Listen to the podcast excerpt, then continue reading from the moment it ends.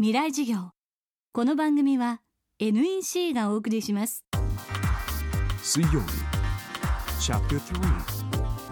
未来事業。月曜から木曜のこの時間。ラジオを教壇にして開かれる未来のための公開事業です。政治経済科学思想言論文化。各ジャンルの指揮者の方々が毎週週替わりで教壇に立ちさまざまな視点から講義を行います。今月はこの秋全国3都市で開催した公開授業の模様をお届けしています。各界の地の巨人たちが実際に教壇に立ち現役大学生を前に授業を行いました。今週は脳科学者茂木健一郎さんの講義です。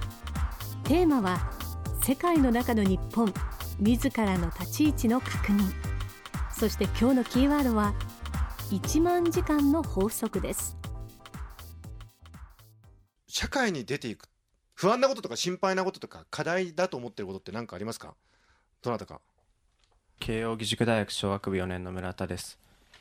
えっと、今不安に思ってるのは、えっと、日本の未来についてなんですけれども、えっと、少子高齢化が進んでいって、えっと、日本の経済を支える生産人口が、えこれからどんどん低減していくというのがとても不安で、これからどんどん途上国あるいは他の先進諸国に日本は負けてしまうんじゃないかという、えー不安があります。これから日本はどうなっていくのか、えぜひ茂木さんにいろいろとお話を お伺いしたいです。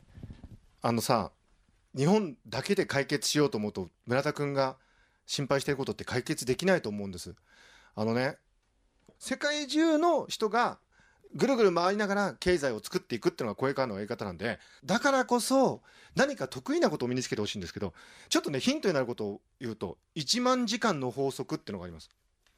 これ何かというと3つ例挙げますね。一つはさバイオリン。バイオリニストをあるドイツの音楽学校でものすごい世界でも一流のレベルの人とまあまあいい人とダメな人に分けて彼ら彼女たちのそれまでの練習時間を調べました。そしたら彼らを区別するのはたった一つのことだったんです。練習時間のトータルの蓄積。世界レベルの人って1万時間ぐらいやってんのよ。子供の頃から。まあまあの人は8000時間。ダメな人は6000時間。これが1万時間の法則っていうのが言われるようになった最初のきっかけなんですね。2つ目の例はビル・ゲイツさん。ビル・ゲイツさんってねマイクロソフトを創業して非常になんていうのかな。まあ天才ってイメージがあるんですけど実はゲイツさんはですね高校の時にプログラミングだけやってたんです。そればっかり。あのゲイツさんはハーバード行ってるんですけどその高校の時にもう先生が「お前プログラミング忙しいんだったら1学期学校来なくていいから」って言って プログラミングすることを単位と認めてあげるからって。つまりもともとビル・ゲイツさんは才能があったんですけどプログラミングをもう、まあ、1万時間ってのは一つの目安なんですけどね。長時間とにかく打ち込むことであそこまでになったと。3つ目の例が意外なんですけどビートルズなんですよ。ビートルズ。ビートルズってのはすごく才能のあるバンドなんですけど実はドイツのハンブルクというところで修行してたんですね。ハンブルク時代の働いてた酒場の親父がですねすごいケチで1日なもう何時間8時間とか10時間とかずっと演奏させてたんだって。安い給料で。普通バンドってねあの皆さん酒場行くと分かると思うんだけどちょっと出てきてなんか30分ぐらいえーってやってあとはなんかかといって酒飲んでるみたいなね。ビートルズこき使われた。それがでも逆に長いプレイ時間になってバンドの質を高めたって言われてるんですよ。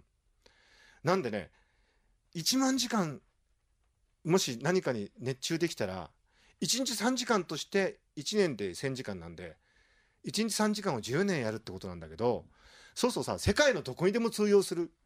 人材になれるよ。茂木健一郎さんによる公開授業の様子は現在完全版ビデオポッドキャストで配信しています。